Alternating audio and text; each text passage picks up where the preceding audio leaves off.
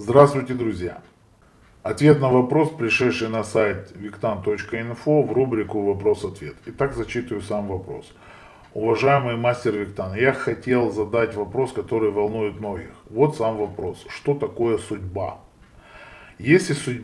существует судьба, значит в жизни человека все предопределено и от него ничего не зависит. А как же тогда свобода выбора? И наоборот, если все решает свобода выбора, значит судьбы определяющей не существует. Жизнь человека предопределена или никакой судьбы нет, а только свобода выбора. А вообще а, шикарный вопрос.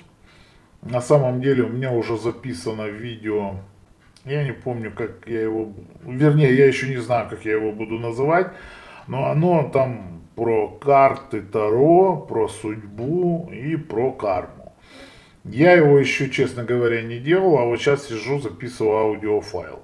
Я, наверное, постараюсь сделать и видео. Сейчас, вернее, ответить аудио, а еще постараюсь сделать видео и разместить здесь же. Почему? Потому что это будет как дополнение или разъяснение.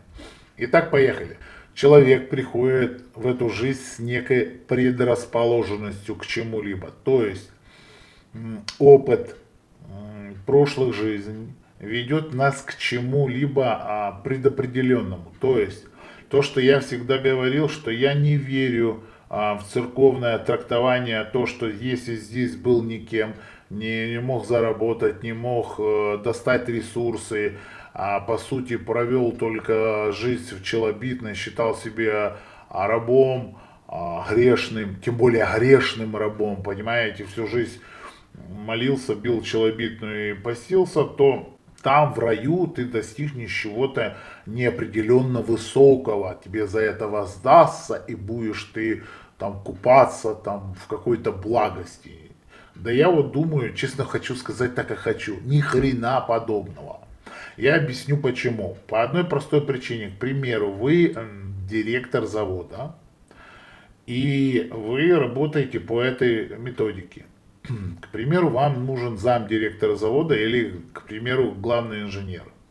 Вы возьмете главного инженера, пускай он хороший, он знает молитвы, он знает там, как бить челобитную и все остальное. Вы возьмете человека какого-то который вообще не понимает в какой-то промышленности, ну, к примеру, у вас автомобилестроение, он вообще не видел машину, не умеет водить, он не, не, не догадывается, что есть под капотом, и вы его возьмете главным инженером, потому что он хороший, хороший человек, потому что он не грешен, потому что он не будет воровать, потому что он соблюдал все семь заповедей или десять, а вы его возьмете к себе на работу заместителем. Да никогда в жизни. Кого, кем вы его возьмете? Да кем, кем он там был, тем возьмете и сюда. То есть он там, допустим, подметал, то и здесь будет подметать. У него опыт работы с метлой очень велик. Вот таких и берут, потому что у него есть опыт. Кого же вы будете искать? Вы будете искать специалиста высокого ранга для того, чтобы вы могли делегировать на него ответственность, для того, чтобы он справлялся со своими обязанностями и так далее и тому подобное. То же самое к примеру, в раю, в казначейство никогда не возьмут человека, который а, занимался земледельчеством и, и так далее и тому подобное, и никогда не имел отношения к банковской структуре и так далее и тому подобное. То есть нет развития. То же самое а, происходит и в судьбе. Значит, тогда, когда происходит ре, реинкарнация, человек приходит, то приходит с определенным набором инструментов то есть тот, который э, занимался земледельчеством, он приходит с лопатой, с сапой, с граблями и так далее и тому подобное. Тот, кто был, допустим, хирургом или читал хотя бы, развивался в этом направлении, он приходит с чемоданом, в котором, что, грубо говоря, я так утрирую, но чтобы было понятно, бинты, зеленка, там, скальпель, шприцы и так далее и тому подобное. Правильно? Кто-то приходит с пером, с, с, с чистыми листами для того, чтобы писать книги. Кто-то приходит с карандашом для того, чтобы э, творить картины и так далее и тому подобное. Но, поймите, Так как у нас э, стерта ментальная память, есть только память душевная и реинкарнационная, то нам могут казаться такие, слышны будут некие отголоски этой памяти. То есть а, вот человек с математическим складом ума, тот какой-то, допустим, с гуманитарным складом ума и так далее и тому подобное. Но это же не а, мешает, допустим, этому ребенку, который действительно, к примеру, гуманитарий, родителям взять и сказать, слушай, надо экономически поступать, вали в экономическим, там больше бабок дадут, и, как правило, родители, допустим, навязывают эм, какие-то свои взгляды или чаще всего воплощают свои несбыточные мечты, те, которые они не смогли достигнуть в своей жизни, они стремятся э, внедрить в своих детей. Следовательно, что получается? Получается и реально изменение судьбы также уже взрослым или какая разница, в подростковом, каком угодно возрасте, никто не мешает человеку забраться на 16 этаж и оттуда сигануть. О какой судьбе может идти речь? То есть может идти речь о предначертанности. То есть когда мы доходим, мы все время идем на какой-то перекресток. Повернул налево, сделал выбор. Повернул направо, сделал выбор. Пошел прямо, сделал выбор. Представьте себе, что вы находитесь постоянно в комнате с множеством-множеством дверей. И вы каждый день открываете какую-то дверь и попадаете в новую комнату. В этой комнате либо пахнет, либо воняет. В этой комнате либо будет светло, либо будет темно. И вот вы день за днем изменяете ход. Или вообще ни хрена не делаете, вы просто попали в комнату и спите там в спячке такой. И вы никуда не идете. Кстати, многие так и делают. Они зашли в комнату, вау, тут светло, классно.